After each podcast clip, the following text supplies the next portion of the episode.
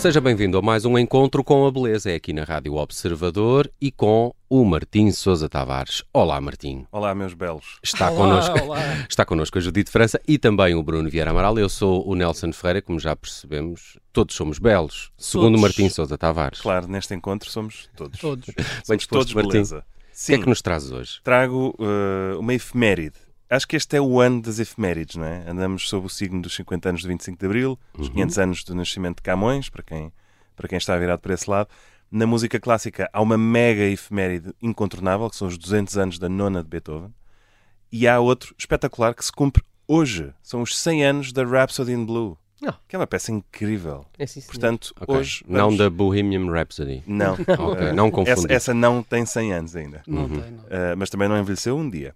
Devo dizer, em primeiro lugar, que sou culpado da previsibilidade. Neste ano vou dirigir ambas as peças, pelo menos duas vezes cada uma, portanto, cada um é para o que nasce, não é? E eu não, não estou a tentar És reinventar a roda. interessada, Sou, portanto. sou parte interessada, sim. Mas, mas isto é só lá para o verão. Pronto, como calha, à segunda-feira acho que tínhamos de, de falar sobre esta peça extraordinária que estreava em Nova York, não podia deixar de ser, com o próprio George Gershwin ao piano. E ela tem uma história interessante que é havia uma, uma banda de jazz que era a banda do Paul Whiteman, que talvez os melómanos ainda conheçam, que era uma, uma orquestra de teatro, digamos, um teatro de variedades, se quisermos. Estamos ali na- no mundo do cabaret, do vaudeville, um, e essa orquestra tocava jazz, tocava os temas do jazz. Mas o Paul Whiteman, que era um tipo que aparecia sempre de, de casaca impecável, tinha um bocadinho o. Como é que eu ia dizer?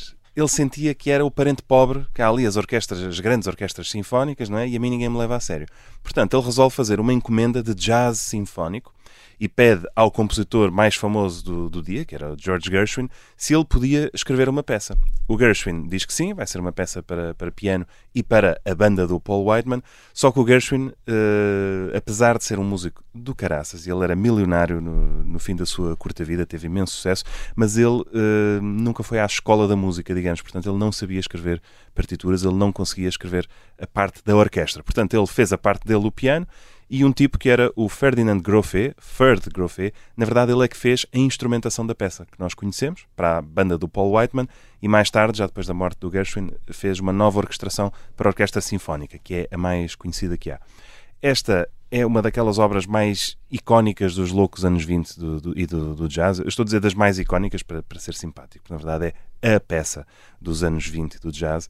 Uh, ouvimos os primeiros segundos, eu ainda há bocado fiz este teste com o Bruno, e somos automaticamente transportados para a cena de abertura do Manhattan, de Woody Allen. Portanto, ouvimos aquele clarinete sozinho e é muito difícil não ver o skyline de Nova York, mas para quem conheça também há a fantasia de Walt Disney a partir da, Rhapsody in Blue. Enfim, é música que são, são 16 minutos e não há um único minuto que seja de se deitar fora, portanto vamos ouvi-la. Estou a brincar. Vamos só ouvir. vamos só ouvir o início, na verdade, deste, desta espécie de mini concerto para piano e orquestra, numa gravação histórica, porque é a própria banda do Paul Whiteman, ainda com o Paul Whiteman a dirigir, portanto, o homem que encomendou esta música, que sabia como é que o Gershwin a tocava. A gravação já é dos anos 50, portanto, o Gershwin já estava a fazer tijolo, e quem está ao piano é o Eugene Buddy Weed, que depois veio a ser também um grande pianista ele próprio. Portanto, estamos com uma sonoridade próxima do original e de resto eu até acho que esta é a versão que o Woody Allen usa no Manhattan.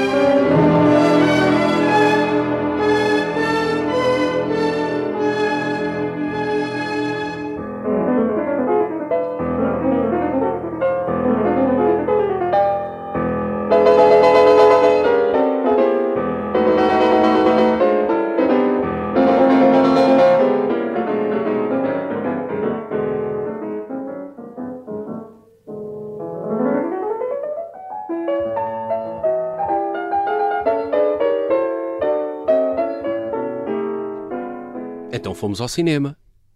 Fomos. Uh, eu sinto mais que fui a Nova York. Hum. Mais eu, do que Nova York. É. é um bocadinho. Eu, uma coisa que eu reparei é que o início da música, como é que eu lhe de chamar? É difícil, porque ele fica naquela nota quase é... estridente muito tempo. E tu pensas, será que isto vai para um sítio mais confortável sim, ao sim. ouvido, não é? Por acaso Parece é... que está a testar o ouvido. É...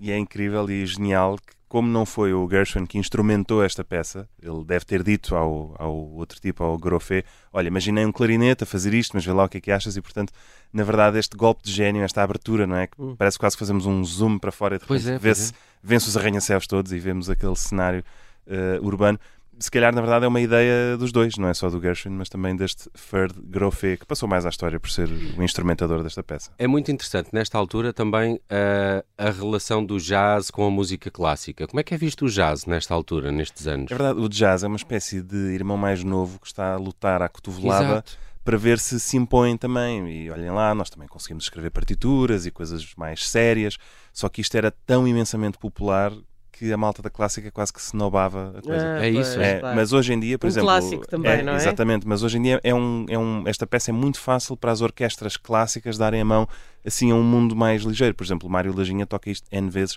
com a Orquestra Gulbenkian, com a Orquestra da Casa da Música. Portanto, uma forma de mostrar, olhem lá, como nós também somos Fazemos abertos pontos. de espírito. Ó oh, Judite, estavas a dizer que a malta da clássica são snobs, era isso? Ou percebi mal? Era, era, era. Ah, isso. ok, era mesmo isso. Tá Pronto, sim, sim. E não estou cá eu para desmentir. e Martim, nós Há maneira de sabermos no que é que Gershwin estava a pensar quando compôs? Estava a pensar na cidade ou não deixou registro do Eu por acaso eu já, eu já ouvi dizer que era mesmo na cidade. Isto tem muitas sonoridades que remetem para as buzinas e para, é para este mundo acelerado. O início parece uma buzina. De um... é, é, e ele depois leva, leva, isto mais longe até no, no Americano em Paris, que é uma outra partitura dele incrível, que essa usa mesmo uma buzina daquelas uhum. que era assim uma, uma bolinha de borracha uhum. que, se, que se apertava e aquilo apitava. Muito bem, uh, viajamos até Nova York. Rhapsody in Blue de Gershwin, aqui trazida pelo Martim Souza Tavares. De hoje a uma semana fica prometido. Temos mais um encontro com a beleza. É um abraço, Martim, obrigado. Até lá.